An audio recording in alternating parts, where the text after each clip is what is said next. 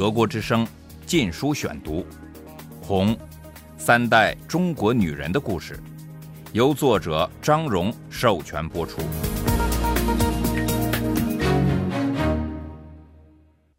第二十章，我不出卖灵魂。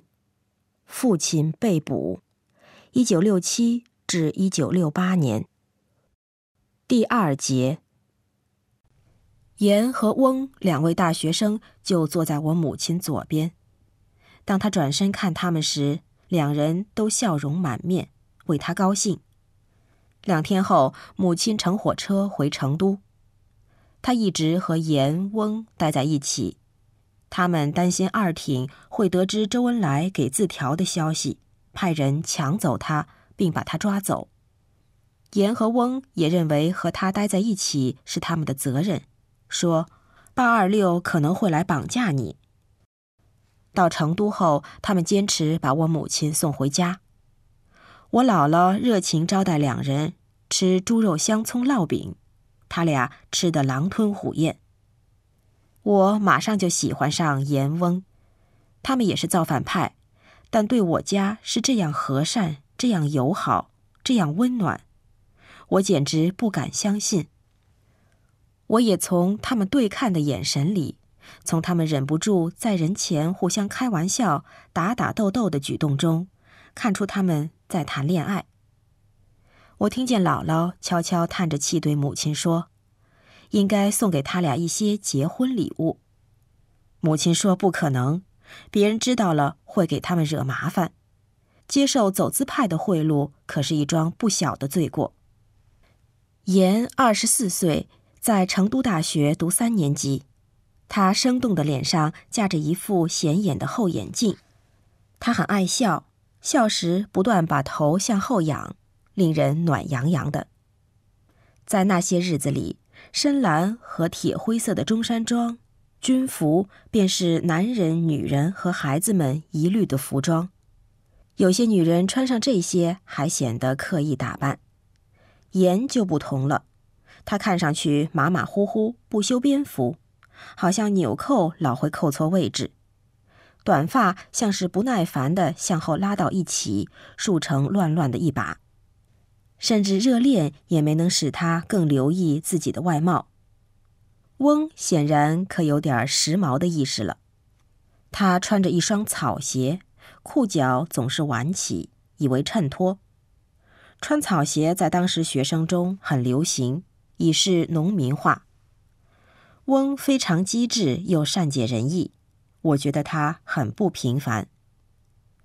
这餐猪肉香葱烙饼吃得很愉快。饭后，严翁两人起身告辞，我母亲送他们下楼。他们对他低声耳语，要他一定要把周恩来给的字条藏到安全地方。那时，我母亲没有对我们几个孩子提及见周恩来的事。就在那天晚上，母亲去看他的老同事陈默，给他看了周恩来的字条。陈先生在五零年代初曾在宜宾和我父母共事过，关系融洽。他也和二挺过从甚密。二挺平反后，他投靠了他们。我母亲流着泪求他看在共事多年的份上解救我父亲。陈先生答应在二挺面前说好话。到了四月，我父亲突然出现了，我松了口气，兴奋极了，但喜悦马上变成了恐惧。父亲的眼神很奇怪，他没说他一直都在哪里。开口说话时，我几乎不懂得他在说什么。他整夜不睡觉，在房间里走来走去，大声的自言自语。一天，他强迫全家人站到院子里，当时正下着倾盆大雨。他说这是经受革命风暴。又一天，他收到工资袋时，一把将它扔进厨房的火炉里，说是与私有制决裂。我们意识到可怕的事发生了，父亲。精神失常了。母亲成了他发狂的对象，他骂他不知廉耻，是个懦夫，出卖灵魂。但不一会儿又对他异常亲热，当着我们的面一遍遍说他是多么爱他，他配不上他，恳求他原谅我，回到我身边来吧。他第一天回到家时，曾用怀疑的目光审视母亲，盘问他前一阵都做了些什么。母亲说他去北京告状，要求释放他。他摇着头，不相信他，要他拿出证据来。母亲决定不告诉他周恩来字条之事，他看得出他的头脑已不清醒了，担心如果党下命令，他就会把字条交出去，甚至交给二挺。他甚至不敢提严和翁做他的证人。我父亲绝不会同意他和红卫兵造反派有关系。他反反复复盘问母亲上京这件事，每问一遍，母亲的供词就出现新的漏洞，父亲的怀疑和紊乱思绪就加剧一层。他对母亲的怒气近乎暴力的边缘。我们几个孩子想帮母亲说话，努力解释一件我们也不清楚的事。当然，父亲一开始追问我们，事情就更一塌糊涂了。原来，在父亲被关押期间，审讯他的人不断对他说：“如果他拒绝写认罪书，他的妻子和孩子们就会和他脱离关系，唾弃他。要人认罪是标准的整人做法，使牺牲品承认自己有罪，在摧毁他们的精神方面占有极重要的分量。但我父亲说他无罪可认，也没什么可写的。”德国之声《禁书选读》。于是审讯者告诉他：“我母亲和他划清界限，不要他了。他要求见他一面，他们说他拒绝来。当审讯者意识到他已经出现幻听现象，一种精神分裂症的征兆时，他们引他注意隔壁传来的微弱叽叽喳喳声，说我母亲就在那里。”但不会来看他，除非他写认罪书。他们的戏演得如此活灵活现，我父亲觉得自己真的听到我母亲的声音，他的精神终于崩溃。不过他仍是一字未写。审讯者通知他可回家时，对他说：“允许他回家是让他的妻子监视他，他是党派来监视你的。”还说他的家就是座新监狱。由于父亲完全不知道突然被释放的原因，加上精神已经分裂，这个解释就深植在他的脑子里。我母亲一点儿也不知道监狱里发生的事。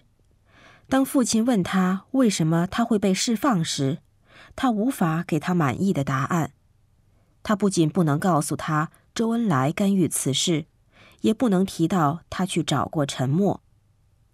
陈是二挺的左右手，我父亲不可能容忍他的妻子向二挺求情，于是恶性循环形成了。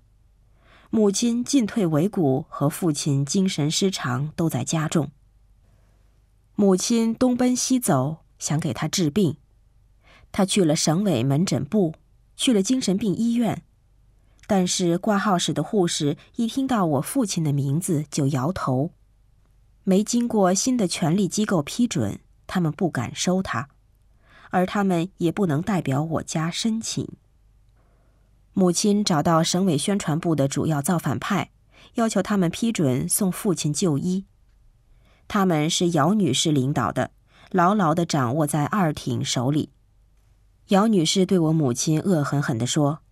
我父亲是在装疯以逃避惩罚，还说我母亲利用从继父夏瑞堂处学来的医学知识帮他演戏。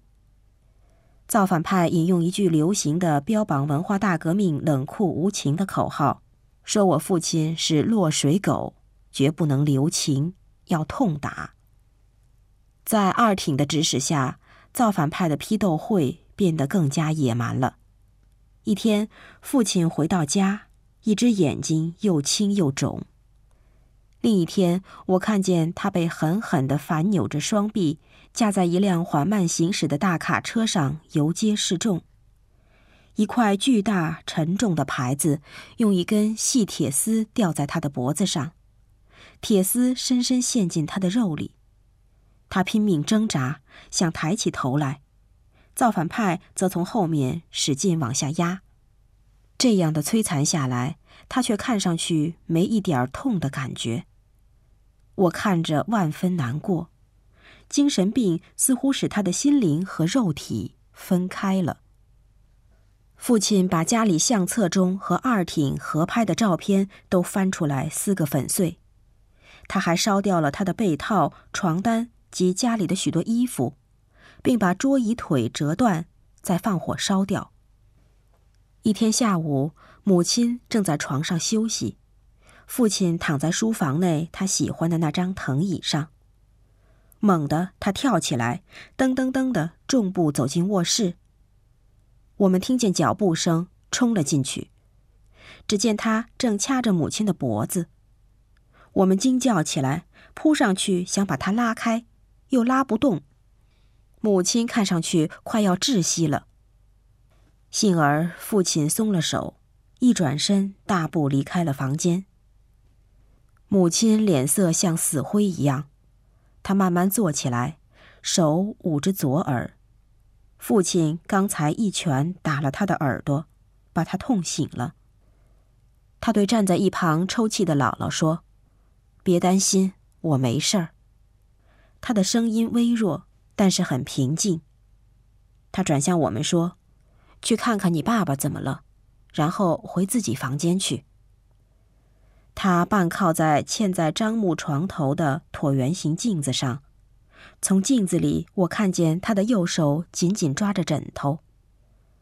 那天晚上，姥姥整夜守在父母的房门口，我也无法入睡。如果父亲把他们的房间锁起来打母亲，该怎么办呢？我母亲的左耳耳膜破了，几乎全聋了。他觉得待在家里太危险，第二天便到他的部里找房子要搬过去。区委的造反派很同情他，把花园一角的花匠住房拨给他一间。房子很小，只有八尺宽、十尺长，放进一张床和一张书桌，就连走路的地方也没有了。那天晚上，我和母亲、姥姥、小芳睡在这里。大家挤在一张床上，伸伸脚、翻个身也不行。母亲的子宫出血情况恶化了，我们非常惊慌。刚搬到一处新地方，没有炉子，不能消毒注射器和针头，因此不能给她注射药物。到后来，我疲倦极了，迷迷糊糊睡着了。但是我知道母亲和姥姥都整夜没有合眼。我们搬走后，留下金明陪父亲住，我待在母亲的新住所照料他。我们的隔壁邻居是区委造反派头头，很年轻。遇见他时，我没有主动跟他打招呼，因为我不敢肯定他是否愿意和走资派的家里人说话。出乎意料，每次相遇，他总是自然的招呼我们。他待我母亲也很有礼貌。虽然态度有点生硬，见惯了省委宣传部造反派凶神恶煞的样子，我觉得在这里非常轻松自在。几天后的一个早晨，母亲正在屋檐下洗脸，这人走出他的房门招呼他，问他愿不愿意交换房间。他的房间有我们的两倍大，下午我们就搬进去了。他还帮我们找来另一张床。这样我们就能睡得舒服点儿了。我们非常感激他。这位年轻人眼略斜视，他的女朋友长得很美，晚上总在他房间里长久的说笑。这种事在那个时代极少见。他们似乎并不在意我们知道。当然，走资派也无权搬弄是非。当我早晨与他们碰面时，他们总给我一个愉快而和善的微笑，看得出来他俩很幸福。从这里我发现，人们只要心情愉快，就会变得很和善。德国之声《禁书选读》，《红》，三代中国女人的故事，由作者张荣授权播出。